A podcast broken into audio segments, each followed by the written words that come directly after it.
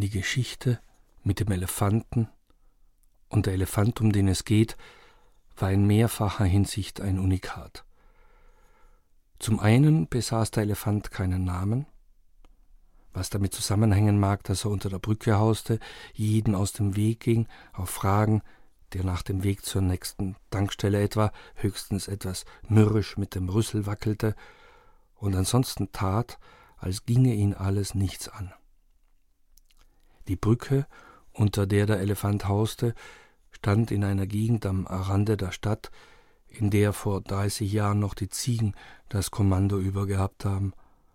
Dann aber war die Stadt zur Großstadt gewachsen wie eine Eiterbeule bei achtzig Grad im Bratofen, Lagerhallen, Garagen, Häuser und zwischen ihnen die Stadtautobahnen auf ihren Stelzen und die schattigen, wenn auch menschenvergessenen Ecken darunter, dunkle Flecken, in die sich kaum einer traute, nachts schon gar nicht, ans Nichts verlorene Landschaften, tagsüber derart betonheiß, dass die Schweißtropfen zischend verdampften.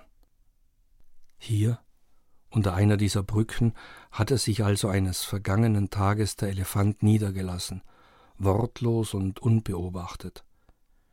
Die ersten, die ihn im sommerbrütend heißen Schatten leise schaukelnd stehen sahen, trauten ihren Augen nicht, wischten sich den Schweiß von der Stirn und schüttelten den Kopf unmöglich. Punkt. Bei der nächsten Vorüberfahrt dann stand er aber immer noch da. Es hatte in diesen Tagen aber ein junger Bulgare eine Geschäftsidee auf die Füße gestellt. Er erntete, zusammen mit vier seiner bulgarischen Cousins, auf den Feldern fremder Bauern in der Nähe der Stadt, noch in den Nachtstunden, was auf deren Feldern wuchs, also Pfirsiche, Wassermelonen, Zuckermelonen. Sie mit seinem uralten bulgarischen LKW in den allerersten Minuten der Dämmerung an den Rand der Stadt, wo dann die nächtliche Tagesernte auf die offene Ladefläche genauso klappriger Transporter verladen wurde, jeder der Transporter zudem mit einem weiteren Cousin und dessen Kindern und Frauen sowie einem Megafon bestückt und also bestens vorbereitet für den ambulanten Straßenverkauf in den kochenden Straßen der Stadt.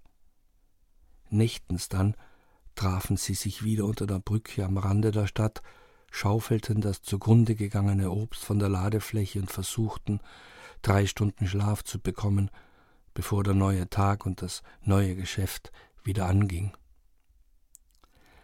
Der Elefant aber tat sich an den Obstabfällen seiner neuen Nachbarn gemütlich, und ab und an schleuderte er Wassermelonen gegen die Brückenpfeiler und sammelte die Brocken ein. Einen Teil des Obstes allerdings schob er regelmäßig zur Seite, ließ es einen Tag in der Hitze liegen und machte sich dann über die vergorenen Fruchtzucker her. Am 14. August aber war der Elefant verschwunden. Man traf sich dann, Obstbulgaren und Elefant, am 15. August oben auf Banaia Sumela, bei der heiligen Mutter Gottes der reisenden Balkanen, Banaia Sumela, 100 Kilometer westlich von Thessaloniki, und feierte bis tief in die Nacht.